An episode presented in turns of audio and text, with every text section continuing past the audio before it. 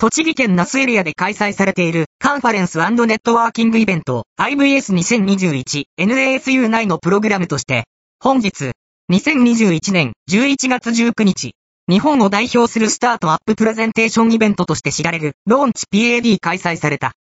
このピッチイベントは、投資家や経営者らによる審査、書類審査、プレゼンテーション Q&038A、メンタリングを経て選ばれた14社が最終審査に挑むもので、最終プレゼンテーションでは、新規性、ユニークさ、市場性、将来のスケーラビリティ、プレゼン力、構成力といった観点で評価採点する仕組み。